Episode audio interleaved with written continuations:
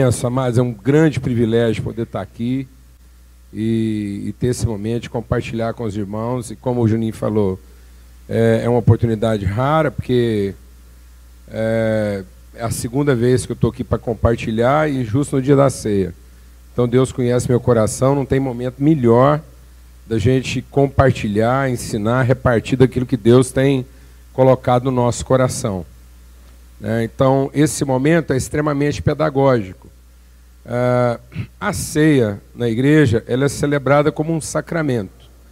Vamos entender o que é um sacramento, para a gente entender é, a espiritualidade desse momento.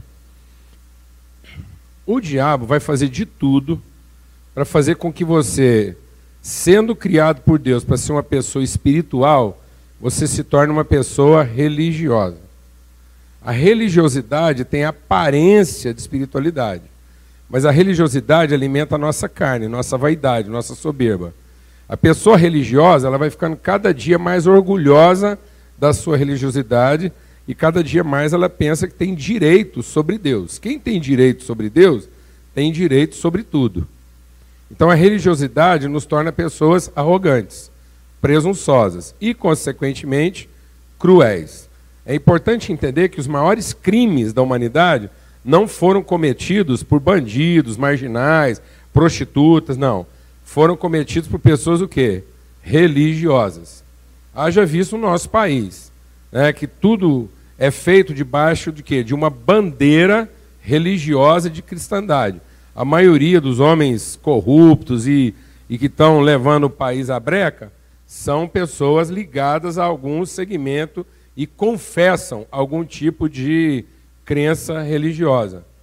Então, não são pessoas que, que é, é, céticas com relação às questões religiosas.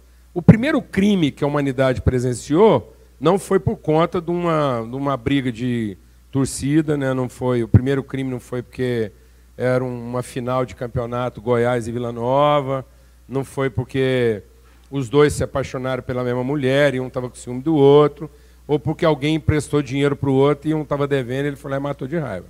O primeiro crime que a humanidade presenciou, o primeiro é, sangue humano derramado na terra, foi por conta de uma questão o quê? religiosa.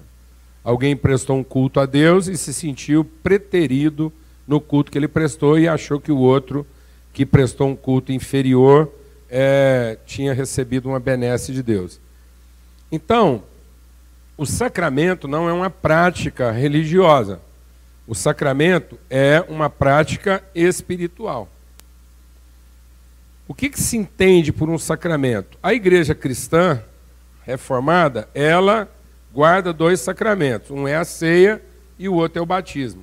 Por quê? Porque esses, essas práticas na vida da igreja têm efeito pedagógico. Isso quer dizer o seguinte: se eu entender o sentido do que está acontecendo aqui, eu vou ser ministrado no meu homem interior, ou seja, eu vou experimentar um processo de transformação na minha consciência. É isso que o sacramento pretende. Que na medida em que nós ministramos os elementos, o Espírito Santo de Deus vai tomar desses elementos e vai ministrar, vai comunicar, comunicar graça ao meu coração. Meu entendimento vai ser transformado. Amém, amados? Então, o, esse momento agora, ele tem um efeito transformador, pedagógico, de transformar minha consciência, de me amadurecer, se eu entender o espírito correto disso. Foi o próprio Jesus que disse o quê? Eu quero que vocês pratiquem isso, porque todas as vezes que vocês se derem à prática de compartilhar esses elementos do pão e do cálice, vocês estão proclamando, vocês estão fazendo memória de mim, ou seja, vocês estão ensinando um para o outro quem eu sou. O que, que significa ser de Cristo, ser com Cristo, ser para Cristo? Então, se eu entender bem o que, que nós vamos acontecer aqui, a minha consciência cristã, de identidade cristã, de vocação cristã, ela é fortalecida. E Jesus falou: e isso vai acontecer até que eu venha. Então, é como se Jesus, no final de tudo que ele ensinou, três anos ensinando seus discípulos, uma verdadeira, um intensivão. Então Jesus fez um intensivão lá, uma MBA de três anos com os discípulos, ensinou. Ele falou assim: agora vamos fazer um, uma, uma prática aqui, e eu vou deixar aqui uma prática emblemática de tudo que eu ensinei para vocês. Se vocês praticarem isso com o espírito correto, isso é o resumo, isso é a síntese, e isso é uma figura, é uma parábola, é uma representação vivida de tudo aquilo que eu quero que vocês aprendam é, como cristão. Isso é tão forte na nossa vida, a prática da ceia, e muita gente, infelizmente, entende isso pelo lado que religioso. Que Paulo diz o seguinte: quem come e bebe religiosamente, sem discernir o que isso tem de efeito na minha relação com Deus e com as pessoas, está comendo e bebendo maldição sobre si. Maldição não é porque vai cair um raio na sua cabeça e, e se você está comendo indignamente, é, vai vir um anjo misterioso e te matar no meio do caminho para casa. Não é isso que Deus está dizendo. Ele está dizendo o seguinte: você está amaldiçoando você mesmo com ignorância. Você está colocando ignorância sobre a sua vida e deixando de conhecer aquilo que é o propósito de Deus. Mas quem come e bebe, discernindo, compreendendo, ele é fortalecido. É tão grave essa situação que Paulo diz que todas as formas de enfermidade na vida da igreja, que ele chama de quê? É por não compreender o momento da ceia, o seu significado pedagógico, que há muitos entre vocês fracos, doentes e moribundos. Então, o primeiro sintoma da não compreensão do que a ceia significa na nossa vida é fraqueza espiritual. Se isso não for corrigido, eu vou passar a ter uma patologia espiritual. Eu vou começar a desenvolver doenças espirituais. Até que eu vou estar morto espiritualmente. Então ele fala, é por isso que há tantos. Então Paulo está resumindo quase que toda forma de debilidade, enfermidade e impotência espiritual na vida das pessoas, na vida da igreja, a não compreensão desse momento que nós vamos celebrar juntos aqui. Amém? Alguma pergunta até aqui? Não. Abra sua Bíblia lá em Efésios, é, no capítulo. Efésios, no capítulo 3.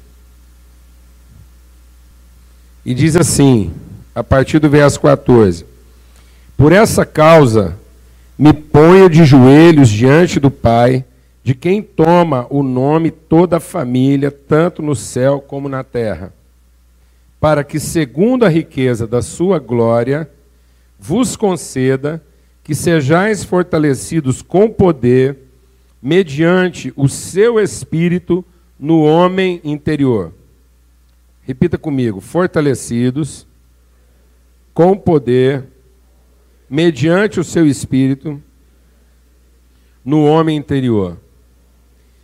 E assim habite Cristo no vosso coração pela fé, estando vós arraigados. Arraigados é no sentido de enraizados, alicerçados, fundados em amor, a fim de poderes compreender com todos os santos qual a largura, o comprimento, a altura e a profundidade. E conhecer o amor de Cristo, que excede todo entendimento, para que sejais tomados de toda a plenitude de Deus. Então, o propósito de Deus é que o nosso homem interior seja fortalecido e haja um crescimento que, a partir de raízes, de fundamentos, né, de um alicerce. Então, não é um apoio, é um enraizamento. Eu estou sendo alimentado a partir do meu homem interior com a natureza de Cristo, até que eu seja cheio, a minha, a meu, meu ser humano seja totalmente cheio de toda a plenitude de Deus. Ora, aquele que é poderoso para fazer infinitamente mais do que tudo quanto pedimos ou pensamos, conforme o seu poder que opera em nós. Ele é poderoso para fazer o quê?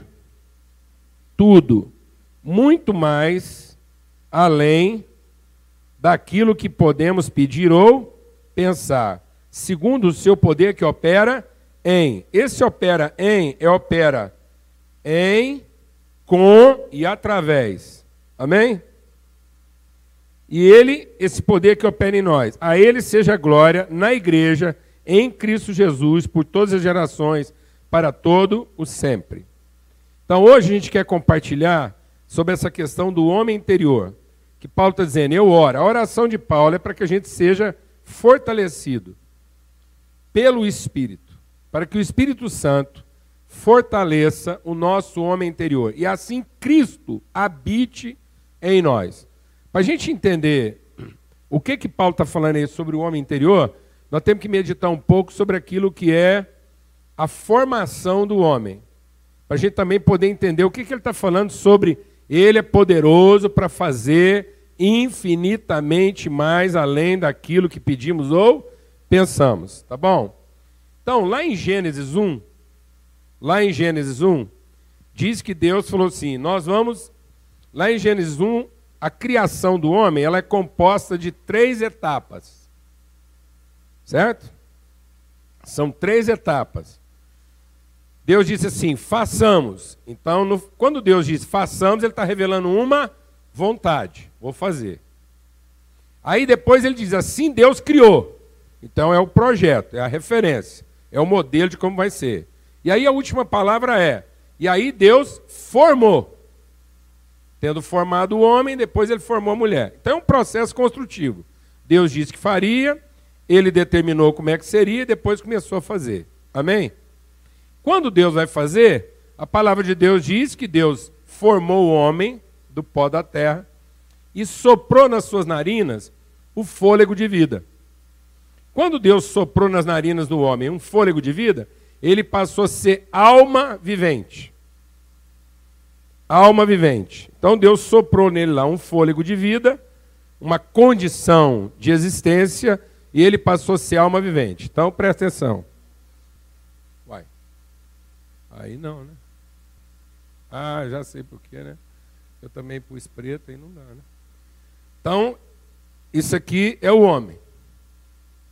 Formado do barro, o vaso, o recipiente. Amém? Aí Deus soprou dentro desse homem o fôlego da vida. Ele soprou nesse homem uma condição espiritual, o espírito de homem dentro de uma capa o quê? De carne.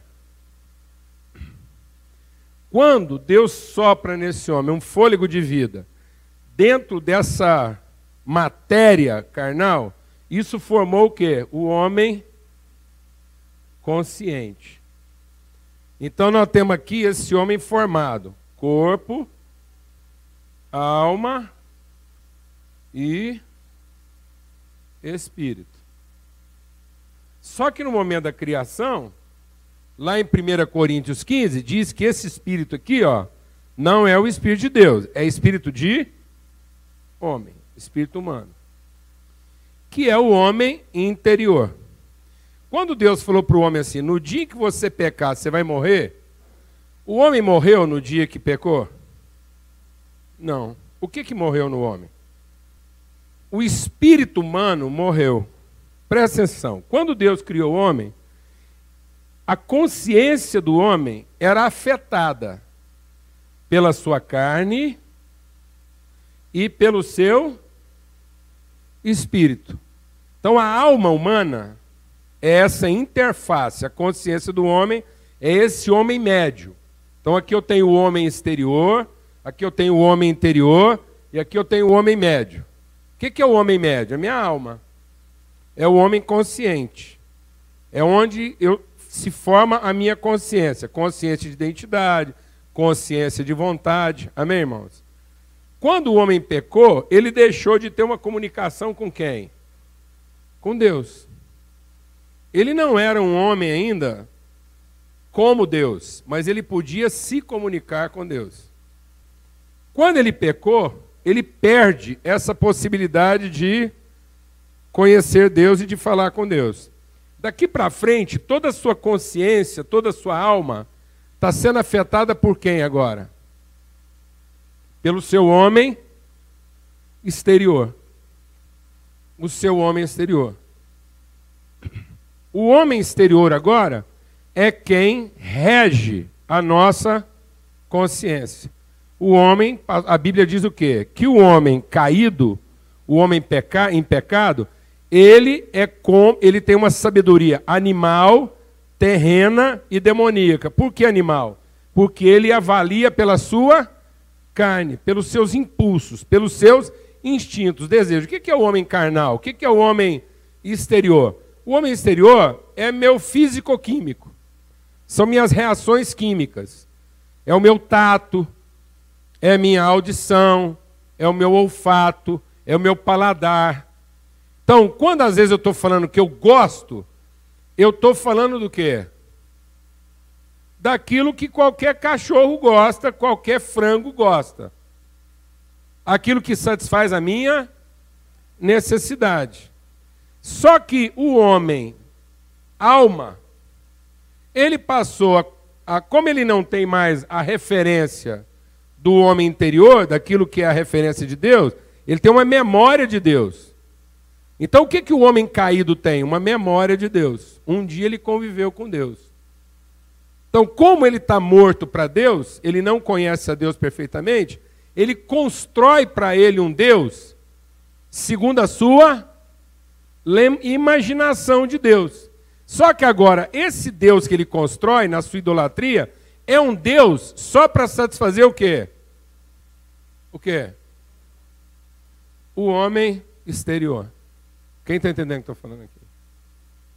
Então, quando o homem caído fala, eu amo, do que, que ele está falando? Hã? Ele ama a mulher dele tanto quanto ele ama um prato de macarronada quando ele está com muita fome. Você acha que eu estou exagerando? Não. Tanto que se ele tiver com fome e a mulher dele atrapalhar ele a comer o prato de macarronada, ele briga com a mulher que ele diz que ama. Ou isso não acontece na sua casa? Acontece ou não? Hã? Tá vendo? Então, por exemplo, eu conheço uma pessoa que diz que me ama. Até eu acordar ela antes da hora que ela quer ser, ela quer ser acordada. Quando eu acordo essa pessoinha que me ama demais, fora da hora que ela quer ser acordada, ela tem que pensar dez vezes para ver se ela me ama ou ela me odeia. Entendeu o que estou falando ou não, amado? Por quê? Porque toda a nossa referência de vida está pautada por quem? A nossa alma passou a ter uma única uma única referência.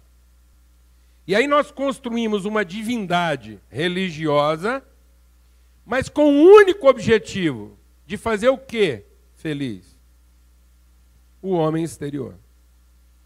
Por isso, Paulo escrevendo, ele diz assim: ainda que o nosso homem exterior se corrompe, o nosso homem interior se renova.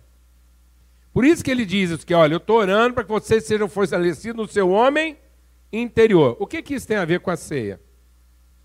Paulo, quando vai falar da ceia, ele diz assim: ao contrário do que muita gente pensa, a ceia não é para comer. Porque quando a nossa alma ficou sem a referência espiritual, ela pensa que a mesa é para quê? é para alimentar o quê? O homem exterior. Então, quando eu não tenho identidade espiritual e não tenho o Espírito de Cristo, toda vez que eu estou em volta da mesa é para quê? É para comer. E Jesus diz assim: Eu estou apresentando para vocês agora uma outra mesa. Que não é uma mesa onde a gente reúne para comer. Vou mostrar para vocês, né, aqui. Aí ele disse assim: agora presta atenção como é que é essa nova mesa que eu estou mostrando para vocês. Porque essa é a mesa do homem interior. Essa é a mesa onde o homem interior é alimentado e não o homem exterior. Porque o homem exterior se corrompe. Por isso eu tenho que fazer morrer o homem exterior, para ser fortalecido o homem interior. Então, lá no homem exterior, quando a minha alma era regida pelo homem exterior, o que, que eu fazia? Eu dava graças pela comida. Então, presta atenção. Muita gente religiosa aqui acha que para comer primeiro tem que dar o quê? Isso é religião. A gente não ora antes da refeição para agradecer a comida. Isso é coisa do quê? Do homem religioso exterior. Que para ter o direito de comer, reza para Deus, para Deus liberar a comida para ele, para ele ter o direito de comer o tanto que ele quiser. Quem está entendendo o que eu estou falando aqui agora? Alguém tem alguma pergunta aí? Não está entendendo? Então a religião faz o quê? Eu sento na mesa, a gente dá graça, porque se a gente não der graça, Deus macumba comida, aí todo o veneno que tem na comida, eu não dei graça, o veneno vai pegar em mim, vai que aquela comida é macumbada, vai que tem um espírito ruim naquela comida, então eu vou dar graça para poder comer uma comida sagrada, santificada por Deus, para ter o direito de comer uma comida que vai fazer mal. Não, não tem nada a ver. Isso é religião. Se você anda agradecendo só por causa disso, come sem agradecer, que fica melhor para você. Tá bom? Tá bom? Tá bom. Porque quando Jesus deu graças, ele não deu graças pelo direito de comer. Ele deu graças pelo privilégio de servir. A Bíblia diz que ele, tendo dado graças, partiu e diz: Essa é a minha vida que é dada em favor de vocês. Façam isso em memória de mim antes de comer, todas as vezes. Então, todas as vezes que você for comer, presta atenção, meu irmão. Falar devagar todas as vezes que você fosse comer alguma coisa, uma bolacha, entendeu? Qualquer coisa, você olhasse para o lado, para ver se não tem ninguém com quem você possa o quê? Repartir, irmão. E ser grato a Deus porque você tem com quem? Repartir. Porque é isso que o homem interior faz. O homem interior entendeu que o que alimenta o homem interior é dar. O que alimenta o homem exterior é receber. O que alimenta o homem exterior é repartir. O que alimenta o homem exterior é comer. Por isso que o homem interior, que é Cristo, tendo dado graças, repartiu. O homem exterior lá no jardim do Éden, quando viu o fruto, foi instigado o quê? a comer. Então, o que, é pecado? Pecado é comer primeiro, repartir depois. O que, é santidade? Repartir primeiro, comer depois. Glória a Deus. Jesus, tendo repartido, comeu. A mulher, tendo comido, repartiu. Então, o que foi o pecado da mulher? Comer primeiro, repartir depois. Satisfazer primeiro o homem exterior, o corpo. Para depois atender o que? O homem interior. Agora, quando Paulo está dizendo que ele é poderoso para fazer muito mais além daquilo que pedimos ou pensamos, seja honesto. Em que, que você está pensando? Você está pensando no que ele vai fazer você ser capaz de dar ou no que ele vai fazer você ser capaz de receber. Seja honesto. Como é que você leu esse versículo até hoje? Ele é poderoso para fazer muito mais além daquilo que pedimos ou pensamos. Segundo o seu poder que opera em. Opera onde? Onde? No homem interior, de modo que habite em nós de modo que habite em nós quem? Cristo. De modo que Cristo habite em nós. Então, o que, que Deus quer fortalecer no meu homem interior? O espírito de Cristo. Porque agora, o meu espírito de homem que estava morto, agora está vivificado pelo espírito de quem? De Cristo. Quem agora fortalece o meu homem interior? É o espírito que estava em Cristo. E o Espírito que estava em Cristo faz com que eu sempre agradeça o privilégio de dar e não o direito de receber. Então, toda vez que eu estou numa mesa, eu estou grato a Deus pelo privilégio de servir meus irmãos e não o direito de comer na frente deles. Quem está entendendo o que estou falando aqui agora? Então, como é que o homem interior é fortalecido? Quando ele dá. Como é que o homem é, como é que o homem é, exterior é fortalecido? Quando ele recebe. Agora presta atenção para a gente concluir isso aqui. O que, que alimenta o homem exterior? O homem exterior se alimenta de quê? De reações físico-químicas. Ele se alimenta do tato, do olfato, do paladar, da comida, das reações de prazer e, e não prazer.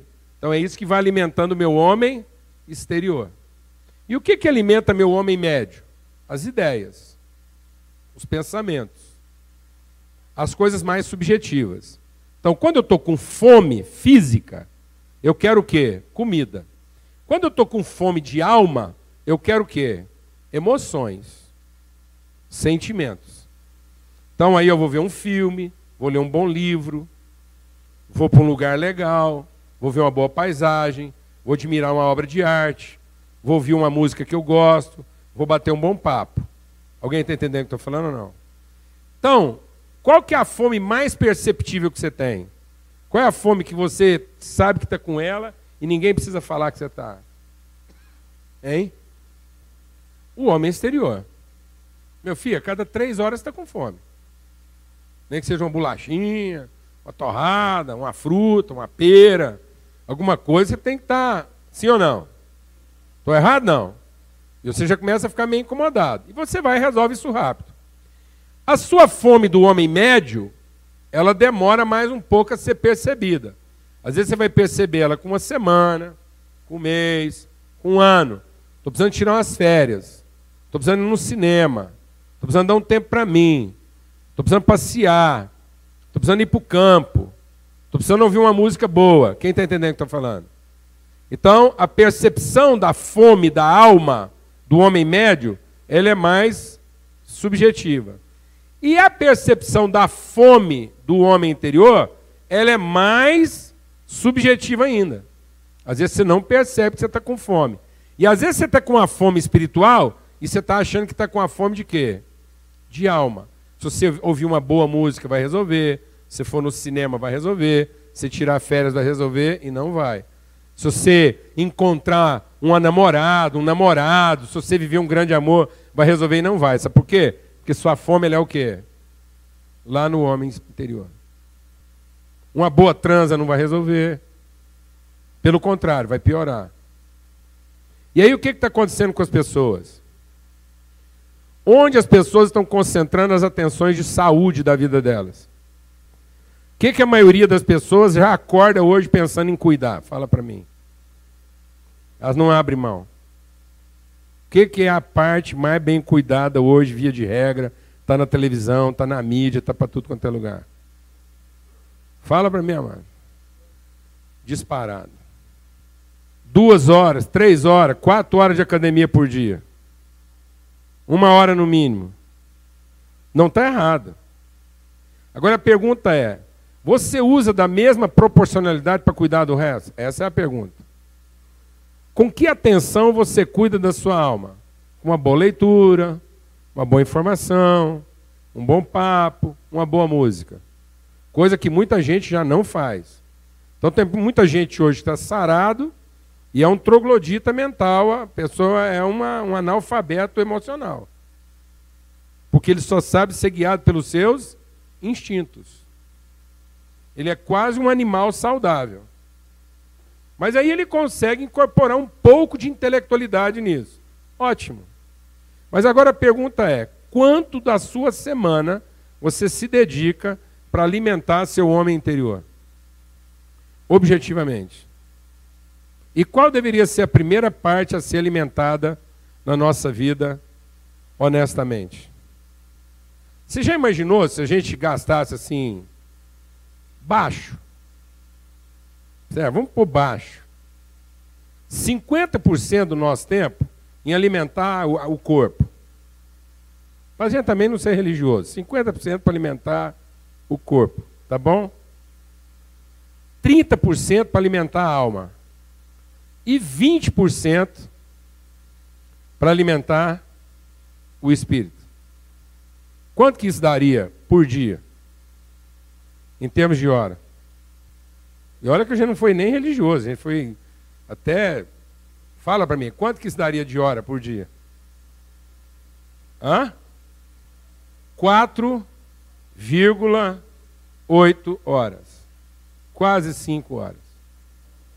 De atividade espiritual. Ou de atividade intelectual. Eu falo, mas eu não tenho tempo para isso. Mas eu só estou usando uma figura aqui para você entender o quanto que na nossa vida as coisas estão ficando o quê? Desproporcionais. E aí a gente não entende por que, que nós nutrimos uma carência que nada resolve. Então a mesa é exatamente por isso. Então, na verdade, eu poderia incorporar essa atividade espiritual em todos os momentos da minha vida. Se naquilo que eu estivesse fazendo fosse lá a minha academia, fosse o meu trabalho, fosse a minha ida no cinema, e fosse o tempo que eu gastasse para comer a macarronada que eu gosto, qualquer atividade, eu poderia estar fazendo isso para alimentar quem? O homem interior. Porque eu ia para a academia para prestar atenção nas pessoas, e se eu posso cooperar com alguma coisa, ser mais sensível e atento a quem está ali naquele ambiente para ver se eu posso representar alguma coisa de significância. Eu vou no cinema e eu não vou lá para azarar, eu não vou para um bar para poder tirar partido de alguém. Amém, irmãos? Amém? Alguém aqui está entendendo o que eu estou falando? Eu tenho que ser mais específico. Teria problema eu ir lá no bar à noite com a gatinha, com o rapaz? Não teria. O problema é que quando eu vou lá no bar, pensando em alimentar meu homem o quê? Médio. Na verdade, eu estou alimentando meu homem o quê? Exterior. Porque é o apetite do homem exterior que está governando a minha alma. Então eu vejo aquela menina como se ela fosse um bife. E literalmente a vontade que eu tenho é de comer ela. Porque aqui todo mundo é adulto, segura uma onda dessa. Entendeu? Ou não? Porque eu não estou pensando o que eu tenho para oferecer. Eu não estou pensando o que eu tenho para dar. Eu não estou pensando o que, que eu posso promover na vida daquela pessoa. Eu estou pensando religiosamente no direito que eu tenho sobre aquela pessoa dela me fazer feliz de alguma forma. Quem está entendendo isso aqui, irmãos? Por isso que quando eu entendo a ceia, que é a mais básica das minhas atividades, por isso que Jesus pegou a coisa mais básica que traduz a alimentação do quê? Do homem exterior. Quer comer um pedaço de? Comer um pedaço de pão. Então eu posso pegar aquele momento mais tipificado como uma atividade do homem exterior e transformar isso numa atividade do homem interior. Eu posso pegar o meu lanche de pão com mortadela, que é o lanche que eu gosto, e que tipifica a satisfação dos meus desejos, e transformar isso numa coisa o quê? Espiritual. Então eu não tenho que ser religioso, mas eu posso ser espiritual em tudo. Amém? Eu posso ser espiritual em todo o tempo. Eu posso ser espiritual na fila, quando alguém me atravessa. Eu posso ser espiritual quando alguém não me atende bem. Eu vou no restaurante, o garçom me trata mal. Eu teria o direito de tratar ele mal. Mas eu posso aproveitar um momento em que meu homem exterior está o quê? Mal servido e fazer disso uma ótima oportunidade do meu homem interior ser o quê? Alimentado.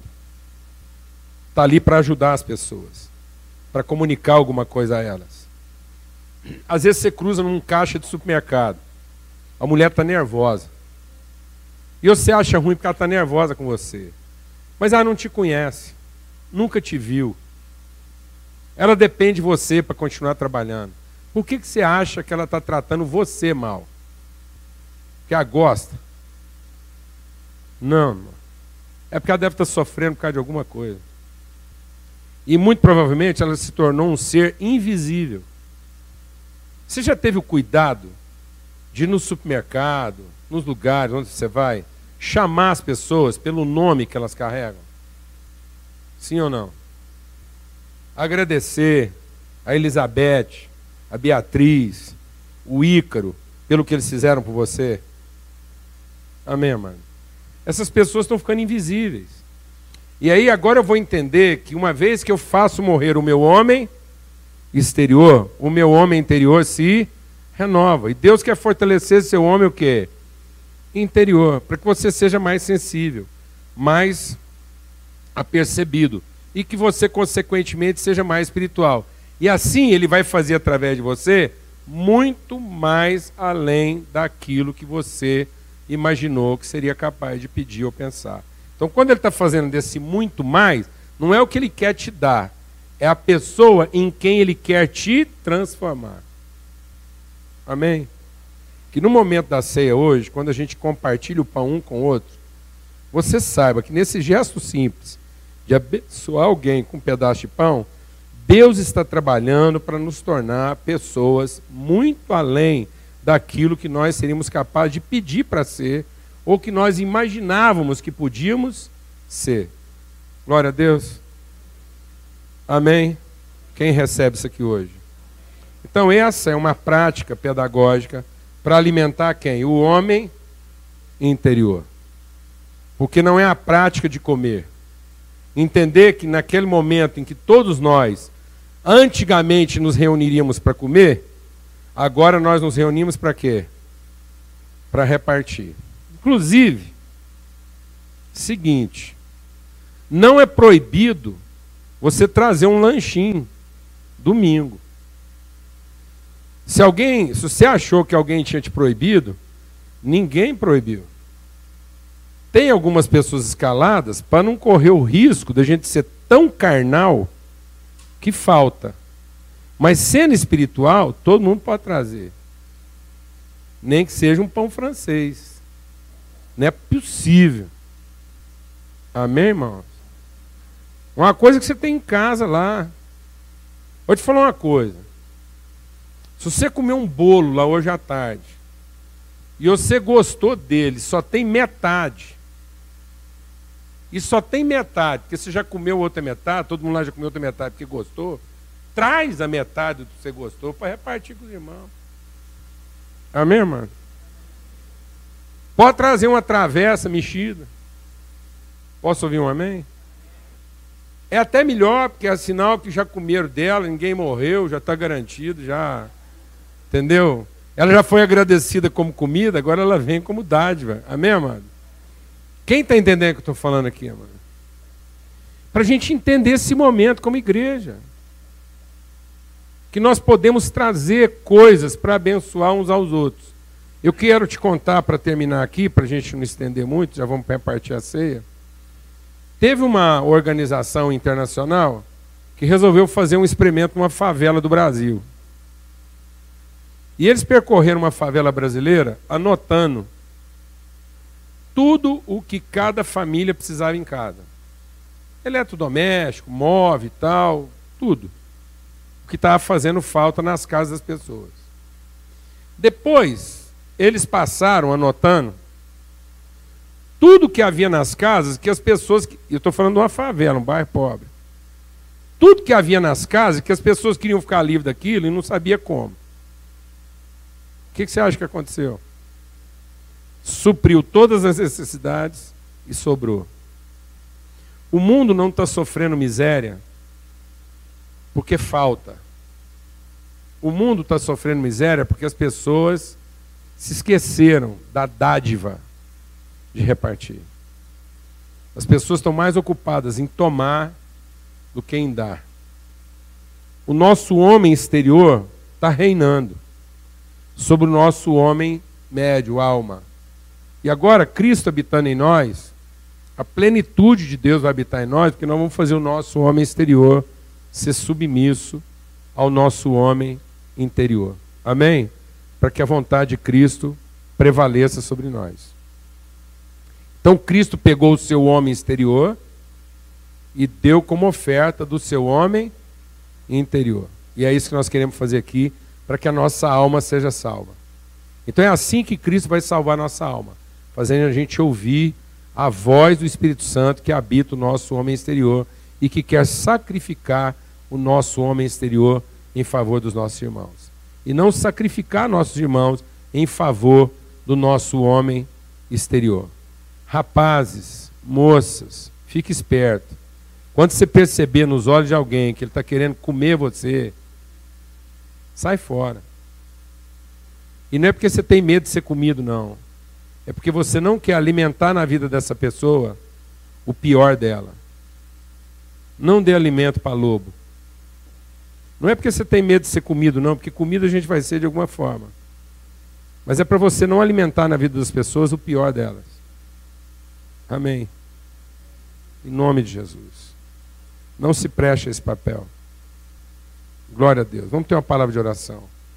Senhor, muito obrigado por essa noite, por esse tempo aqui. E em nome de Jesus, que ao repartir o pão e o cálice, a gente possa estar ministrando bênção, virtude na vida uns dos outros, ó Pai, é o que nós queremos. Que o Espírito de Cristo esteja em nós, que o Espírito de Cristo se mova no nosso homem interior, que do nosso interior possam fluir rios de água viva, fontes de águas que saltam para a vida eterna. É isso que o Senhor quer fazer de nós. De dentro de nós, uma fonte de águas vivas que saltam para a eternidade. Tua palavra diz que enquanto nós não conhecíamos a Cristo, éramos alma vivente. Mas agora, em Cristo Jesus, nós somos espírito doador de vida. É isso que nós somos. E com esse pequeno gesto de repartir o pão uns com os outros, nós possamos estar trazendo à memória quem nós somos. Não somos mais consumidores de vida. Nós somos espírito